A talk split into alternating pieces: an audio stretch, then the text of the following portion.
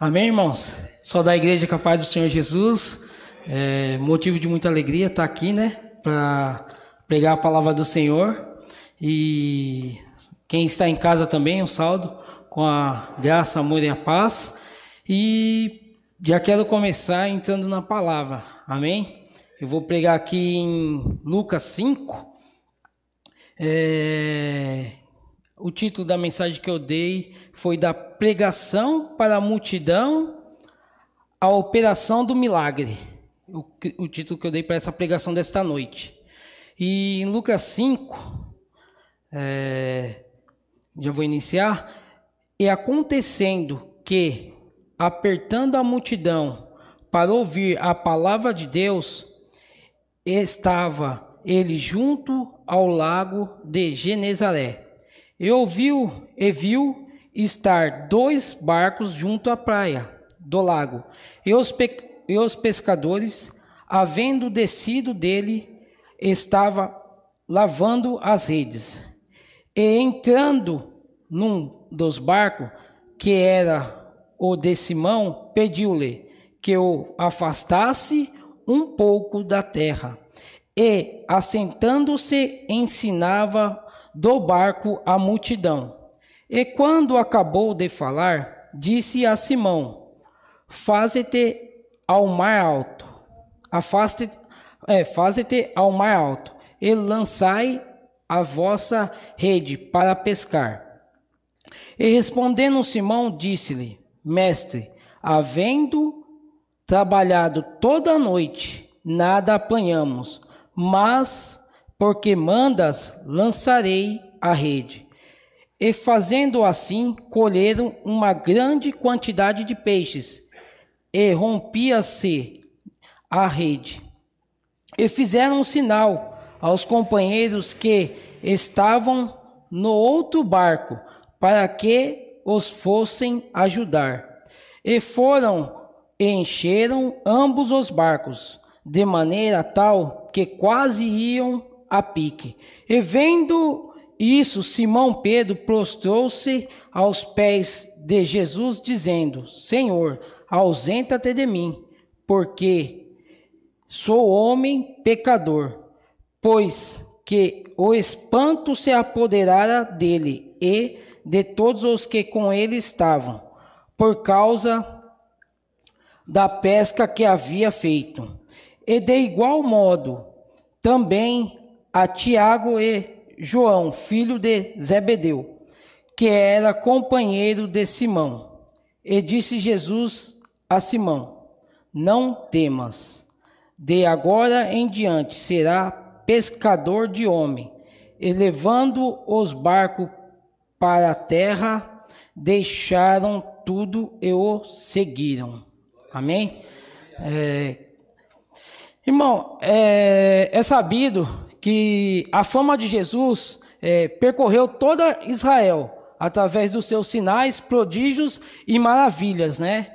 E no versículo primeiro aqui, que fala é, que a multidão comprimia Jesus, apertava Jesus para ouvir a palavra de Deus, é sabido que essa palavra que Jesus pregava é uma palavra de cura, de libertação, de transformação, de restauração, de reflexão, de esperança, palavra que gerava fruto de arrependimento e que trazia vida eterna. Essa era a palavra que Jesus pregava. Em Romanos 10, 17, vai dizer o quê? De sorte que a fé vem por ouvir, e ouvir a palavra de Deus. Então, irmão, quanto mais nós buscamos, meditamos na palavra do Senhor, buscamos a Deus em oração, mais intimidade nós vamos ter com Deus. Quanto mais intimidade nós temos com Deus, a palavra vai criando raiz em nossos corações, né? E a, a palavra criando raiz em nossos corações vai frutificando e frutificando, vai gerando, vai crescendo e vai gerar uma árvore que vai dar frutos, né? E a palavra também diz que Jesus crescia em sabedoria e em conhecimento, né? Porque ele estava sempre no meio dos doutores da lei, pregando a palavra de Deus. Até uma certa feita, a mãe de Jesus e José procurando ele, não sabia onde ele estava. E quando encontraram, falaram: Jesus, onde você estava? Nós estávamos preocupados procurando você. E que Jesus disse? que estava cuidando do assunto do pai dele. E assim temos que ser nós, cuidar do assunto de Deus, buscando a palavra, lendo, meditando e ensinando, né? Principalmente ensinando para aqueles que não têm o conhecimento, né? E isso é muito importante. No versículo 2, esse, é, é, continuando no versículo 1, desculpa, a, a palavra também vai dizer em Mateus 4, 4, vai dizer que nem só de pão viverá o homem, mas de toda a palavra que sai da boca de Deus. Eu vejo aquela multidão, aquela multidão estava sedenta pela palavra de Deus, ela estava com fome, com sede de ouvir uma palavra, porque realmente era uma palavra diferente que Jesus vinha pregando. E aquela multidão e Jesus viu que precisava alimentá-los ali. Jesus precisava alimentar eles com a palavra. E em Hebreus, né? Hebreus 4:12 vai dizer: "Porque a palavra de Deus é viva e eficaz, realmente. A palavra de Deus quando entra na pessoa, ela produz vida. E ela é eficaz por quê? Porque ela produz essa vida. Ela gera vida e ela é eficaz porque ela produz algo na vida da pessoa. Mudança, e como eu já disse, ela produz algo na vida da pessoa. A pessoa não fica, não é mais a mesma depois que recebe a palavra de Deus e a palavra entra no coração dela. E, e vai dizer, é mais penetrante do que qualquer espada de dois gumes. Penetra até a divisão da alma, do espírito do, e das juntas da medula. A ciência jamais, jamais vai desenvolver algo que produza o que produz a palavra de Deus, que penetra ó, entre a alma, entre, a, entre o espírito e entre a, e entre a medula. É, é incrível. E é apta para discernir, discernir os pensamentos e intenção do coração. Né? Essa é a palavra de Deus, maravilhosa, muito maravilhosa. No, no versículo 2, o que vai dizer? Que Jesus avistou dois barcos e os pescadores já lavando a rede. Provavelmente, irmão, aqueles pescadores estavam desfalecidos. E muitas vezes, muitas vezes somos nós também né? Lavamos a nossa rede, desistimos, né? Um está em busca de um emprego, mas como não consegue, ah, vou lavar minha rede porque eu não consigo um emprego. Outro, estou pedindo uma restauração familiar, mas não consegue, vou lavar minha rede. O outro, eu estou buscando a cura para o meu filho uma, é, das drogas, uma cura é, física, e vou lavar minha rede porque não está acontecendo, eu não estou vendo nada, está tudo parado. E e a gente tem, não pode agir assim, a gente tem que agir como Lucas 18. Vamos lá em Lucas 18.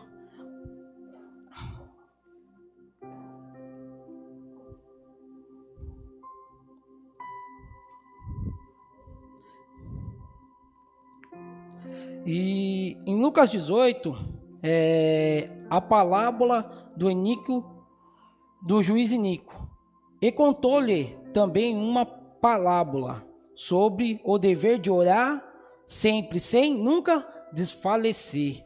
Olha aquele que, que parábola o Jesus, Jesus contou, dizendo: havia um homem nas, numa cidade, um, havia numa, certa, numa cidade um certo juiz que nem a Deus temia, nem respeitava homem algum. Havia também naquela mesma cidade uma certa viúva que ia com ele dizer: Faze-me justiça contra meu adversário. E por algum tempo não quis, mas depois disse consigo: Ainda que não temo a Deus, não respeito os homens, todavia, como esta viúva me molesta, hei de fazer justiça para que, enfim, não volte a me importunar muito. E disse o Senhor: Ouvi o que diz o injusto juiz. E Deus não fará justiça aos seus escolhidos, que clamam a Ele dia e noite, ainda que tardio para com eles. digo vós, que depressa fará justiça. Quando, porém, vier o Filho do Homem, porventura achará fé na terra? Irmão, assim tem, temos que ser nós. Agir de acordo com essa viúva, que ela não desfaleceu, mesmo diante da adversidade, mesmo diante de tudo que estava acontecendo com ela.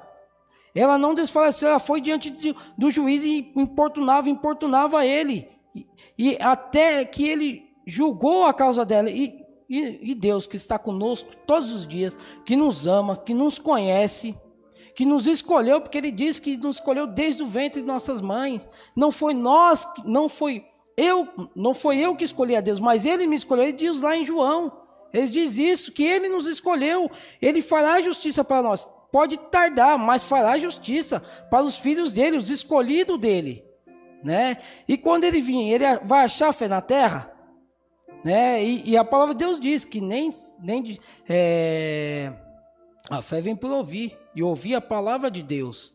E assim tem que ser nós ouvir constantemente a palavra de Deus, né? Não podemos deixar de ouvir a palavra de Deus.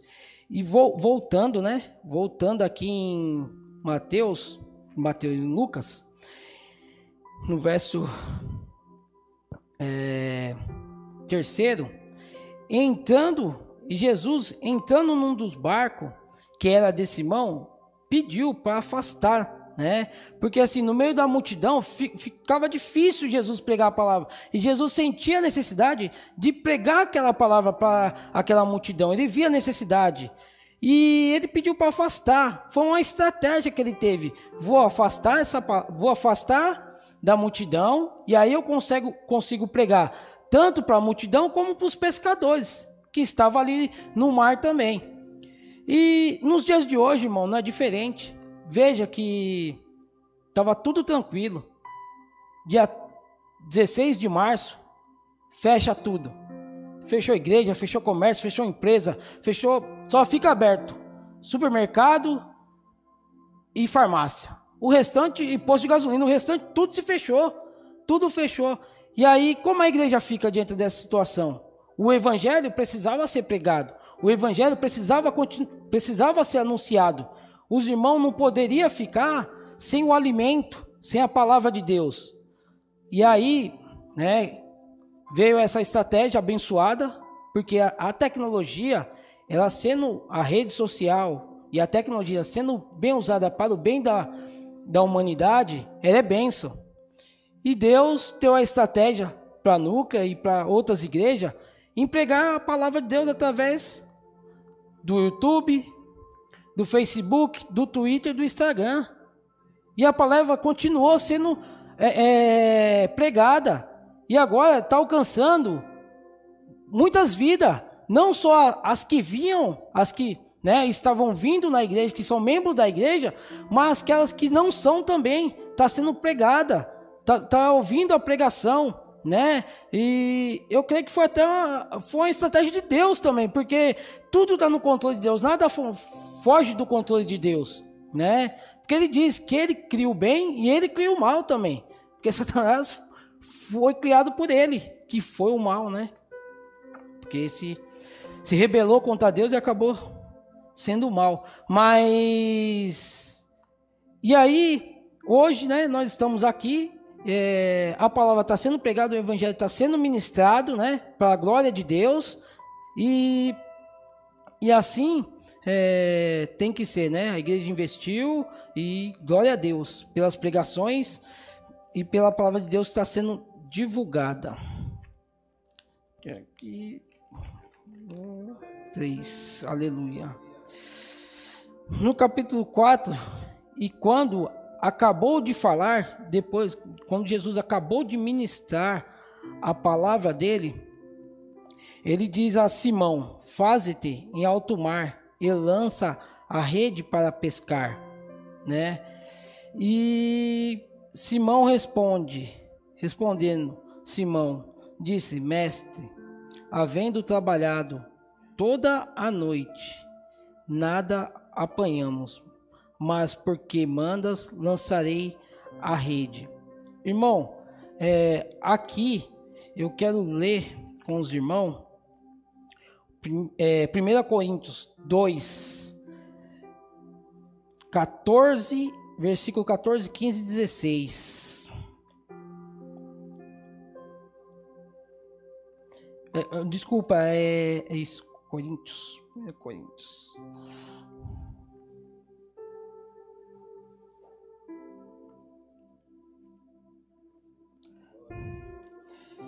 Irmão, é, aqui no verso 14 era a situação de Simão Pedro, no 15 era Jesus. E assim tem, temos que ser nós, no 15. Porque quando Jesus pede para Pedro ir para lançar a rede, Jesus já viu o milagre, Jesus já viu o peixe ali no, no mar, Jesus já estava vendo o, o, o peixe. Pedro não, Pedro estava olhando a situação. E a situação era o que? O mar não tem peixe. Não adianta eu ir lançar a rede, porque o mar não tem peixe. Mas Jesus já vinha com os olhos espirituais, o mar cheio de peixe, cheio de peixe.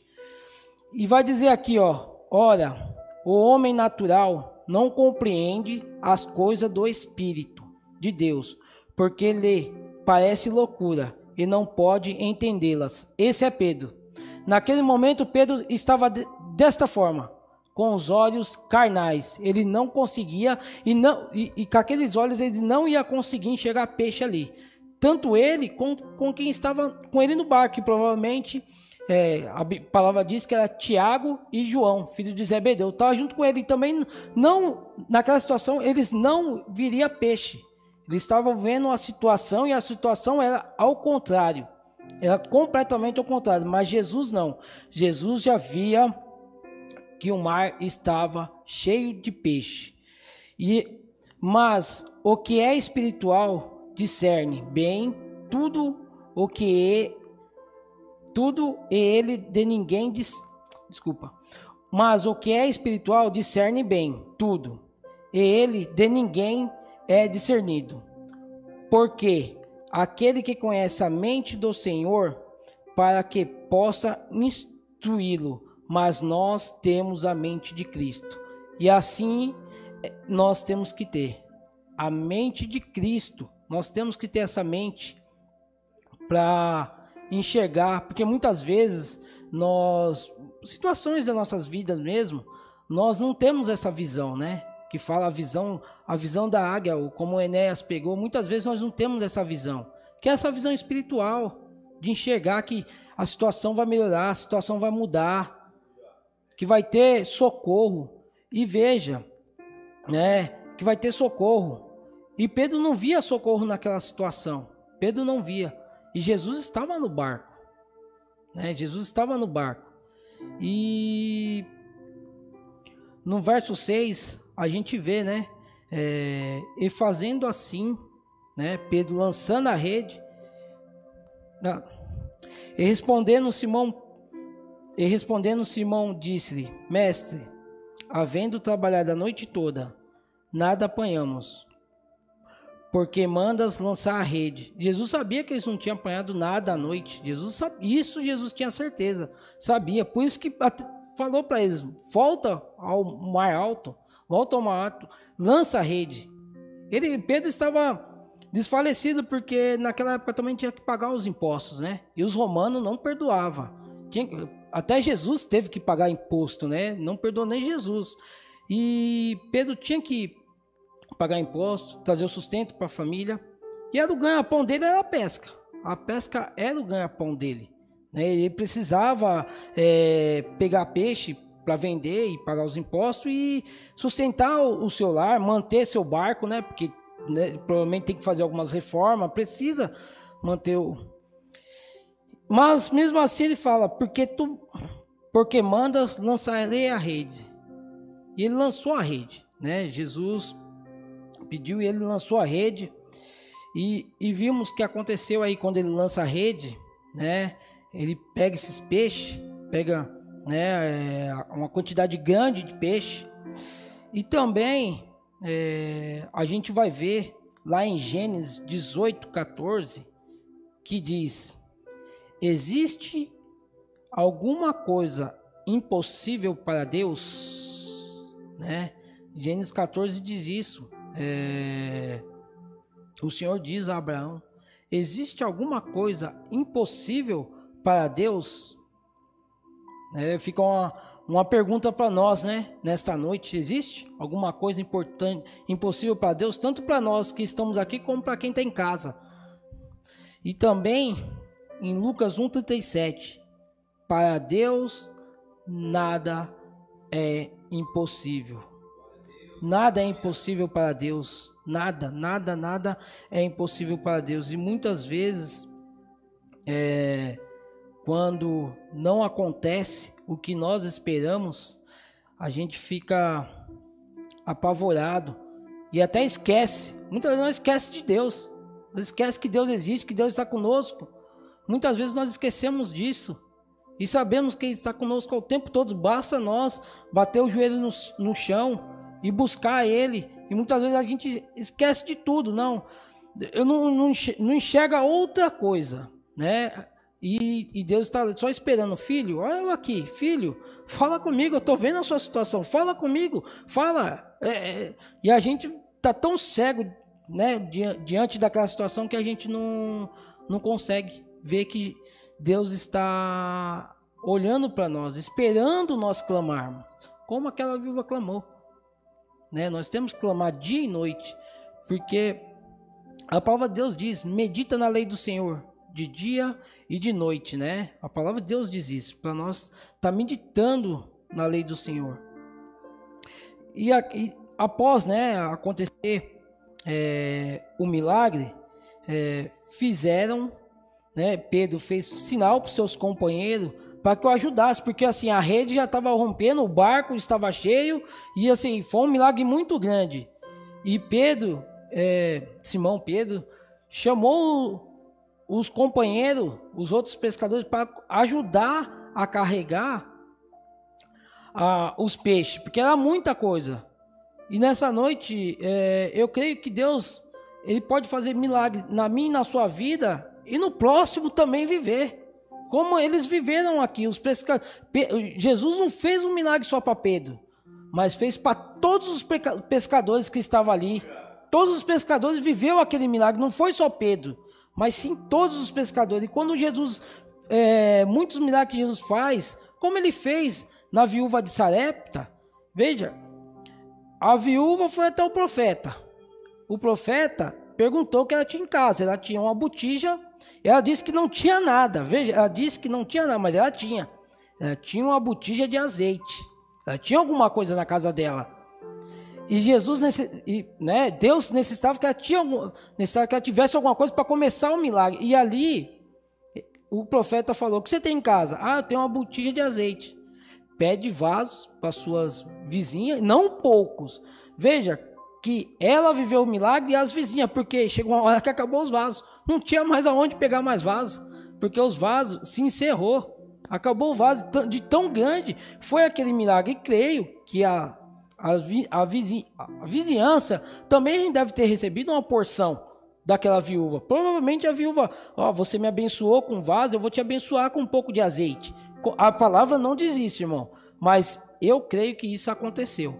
Eu creio que isso aconteceu, como aconteceu aqui com Pedro, porque Pedro não foi só ele abençoado, mas sim todos os pescadores que estavam ali na região, todos foram, porque todos precisavam pagar imposto, manter suas famílias, manter é, manter o barco bem, é, bem arrumado, bem é, reformadinho, porque é o instrumento de trabalho e você tem que cuidar do seu instrumento de trabalho, né? Então, provavelmente Pedro cuidava ali daquele instrumento de trabalho, com reforma, com tudo bonitinho, e os pescadores também, né? Mantendo tudo em ordem, tudo bonitinho.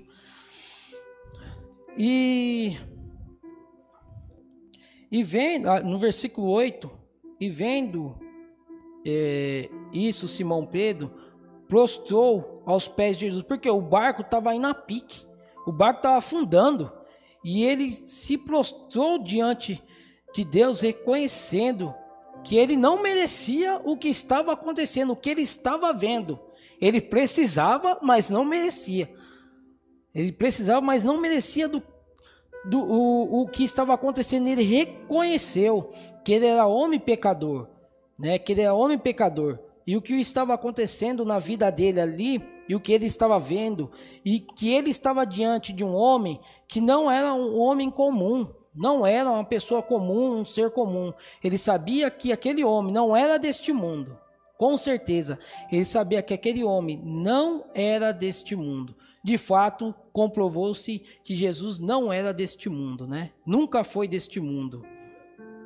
E, e ele se prostrou, se humilhou perante Deus, né? Dizendo que é, era homem pecador e e pedindo para o Senhor ausentar dele, mas o Senhor não queria ausentar dele, o Senhor queria ele perto dele.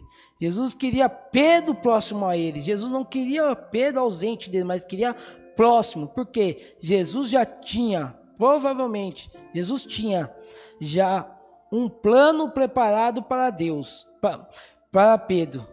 Jesus tinha um plano preparado para Pedro. Ele tinha um projeto na vida de Pedro, como ele tem um projeto na minha e na sua vida. Ele tem um projeto na minha e na sua vida, e ele quer nós, por mais que nós somos falhos, pecador, ele quer nós próximo a ele, porque é ele que vai nos limpar, é ele que vai nos purificar, é ele que vai é, lapidar nós até a nossa ida para a vida eterna ou a vida dele. Ele vai nos lapidar. Se nós estamos hoje aqui, é porque nós estamos em processo de perfeição, nós estamos sendo aperfeiçoados. Por isso que nós não somos.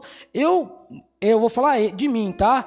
Eu acredito que aqueles que já foram é porque já alcançou a perfeição. Aqueles servos de Deus que já foi é porque já alcançaram a perfeição. Não tinha mais o que aperfeiçoar. Jesus já queria eles. Falou: "Não, eu não posso ficar sem essa rosa no meu jardim, sem essa flor no meu jardim. Eu não posso ficar. Eu preciso dele." E esse que foi é porque já estava aperfeiçoado. E nós estamos no processo de aperfeiçoamento e um dia nós vamos estar com ele com certeza nós vamos estar com ele também.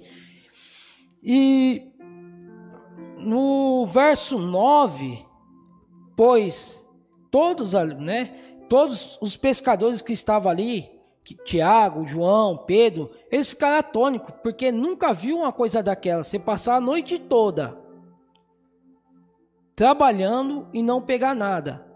E os outros já estavam até lavando a rede. E, e, assim, eu não conheço muito de pescaria, mas o que eu entendo é que a noite é melhor para pescar, por quê? Porque não tem barulho. De manhã, no período da manhã, é o povoado falando, um falando, e, e barulho a, espanta um pouco o peixe. E à noite não, a noite é bem tranquila, a noite não tem barulho, né? A noite é bem tranquilo, tanto que vai no monte, o, o, bom é lógico, o dia todo, mas a noite é, é, melhor que você não escuta nada, né? Glória a Deus. Nem vagalume você escuta à noite. Glória a Deus. E, e eles ficaram atônicos, ficaram ali perplexos, porque o que estava acontecendo aí, ali é uma coisa surreal, surreal. Do nada, do dia de uma hora para outra, o mar se encher de peixe o mar se encher de peixe e todos sendo abençoados né, por Jesus. Pois é, o espanto apoderou-se deles, e todos os que com ele estavam, por causa da pesca que havia feito, e de igual modo também Tiago, João, filho de Zebedeu, Zebedeu era companheiro de Simão. Veja, todos os companheiros ali ficou, ficaram atônicos, mas da mesma forma ficaram muito felizes pelo que estava vendo acontecer ali. E como Jesus tinha um plano na vida de Pedro, né, de Pedro, de Tiago e de João também, e disse Simão, e disse Jesus a Simão: Não temas. Veja que ele diz: Não temas. E nessa noite Jesus disse para a gente: Não temas. Qualquer situação, não sei qual a situação que você está passando aqui, que quem está na igreja e aqueles que estão em casa. Mas Jesus diz: não temas, não temas. Somente, eu digo, crê. Não temas, somente crê. Amém? E,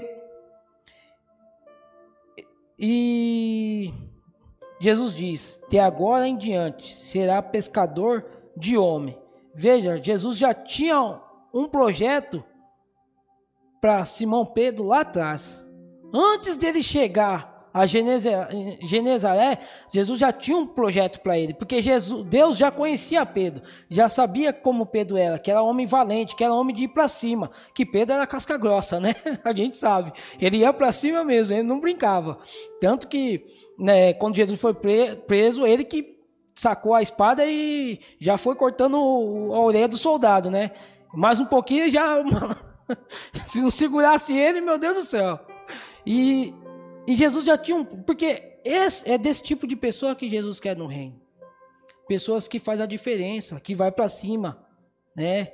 Que pessoas que não tem medo de enfrentar o que for para enfrentar pelo reino, pelo reino, pelo reino ele faz tudo pelo reino. Não importa o que é, o que seja, mas é pelo reino. Então eu vou fazer. E a, e a gente conhece a, a, história de Pedro após a morte de Jesus, o que Pedro fez pelo Evangelho, né? A gente vê nas, nas cartas o que Pedro fez, né? Quanto ele, quanto ele cresceu no Evangelho, né? Em conhecimento, em sabedoria, né? Quanto poder ele teve, porque Pedro não tem um prata, não tem um ouro, mas o que eu tenho eu te dou. Levanta e anda. E a pessoa levantou e andar e andou. Esse foi Pedro, cheio do poder do Espírito Santo, cheio do poder do Espírito Santo.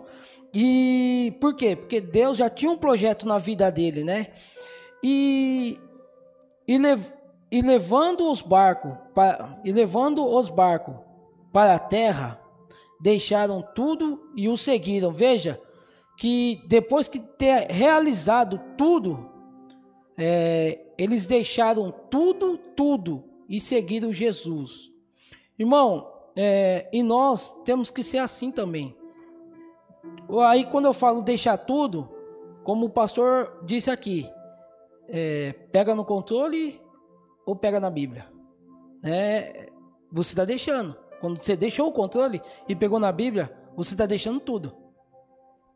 Quando você ir ao shopping ou ir à igreja? Porque quando casa é o mesmo horário do culto. E eu vou para o shopping ou vou ouvir a palavra? Né? Vou para o sítio, aonde eu não vou ter acesso à, à internet, ou fico na, ou vou para o culto e passo o, o feriado ou o final de semana ouvindo a palavra de Deus. Né? A gente tem que e eles deixaram tudo. E eu creio, eu creio que neste é, eu creio que no versículo, aqui no versículo 10, eu creio que no versículo 10 começou a obra que Jesus tinha na vida de Pedro, que está em Filipenses 1:6.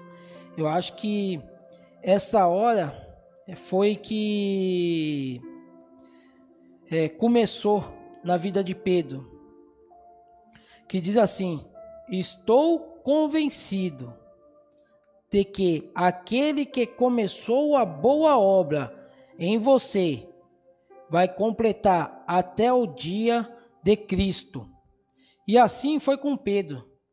Ele começou a boa obra na vida de Pedro, foi aperfeiçoando até o dia que chegou e o dia que chegou, Pedro disse: Não sou digno de ser crucificado como Jesus. E ele foi crucificado de ponta cabeça.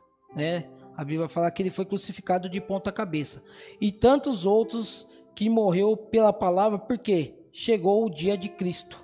Né? Quantos, quantos é, missionários no mundo têm morrido por causa de Cristo? Né? Porque começou a boa obra, e Jesus foi aperfeiçoando, perfeituando, e chegou o dia de Cristo para eles. E eles foi. E um dia é, vai chegar para nós também o dia de Cristo, e nós vamos viver, né? É, o que viveu Pedro, que está vivendo Pedro, né? Que Pedro agora está na glória, tanto ele como Tiago, os doze discípulos né, de Jesus, está na glória, nós sabemos que está na glória, e os outros também, como é, Paulo não foi discípulo de. Assim, não andou, é, não, não andou com os doze, mas foi escolhido por Jesus e a obra foi feita e foi aperfeiçoado. Como foi aperfeiçoado Paulo, né? Nós sabemos como era Paulo também, de perseguidor, passou a ser perseguido, né? Porque ele perseguia a igreja e depois ele passou a ser perseguido pelo, pelo aqueles que estavam junto com ele. E hoje ele está na glória junto com Jesus e fez uma grande obra. Que obra ele fez, né? Por isso que nós até estamos aqui, porque Paulo pregou para os gentios que somos nós, né? E nós recebemos a palavra de bom grado, de bom coração. É... E a palavra de Deus diz, né? A vontade de Deus para nossas vidas é boa, perfeita e agradável, né? Essa é a vontade de Deus para nossas vidas. Por mais que nós muitas vezes esquecemos disso, mas essa é a verdade para nossas vidas. Amém? Bom, é...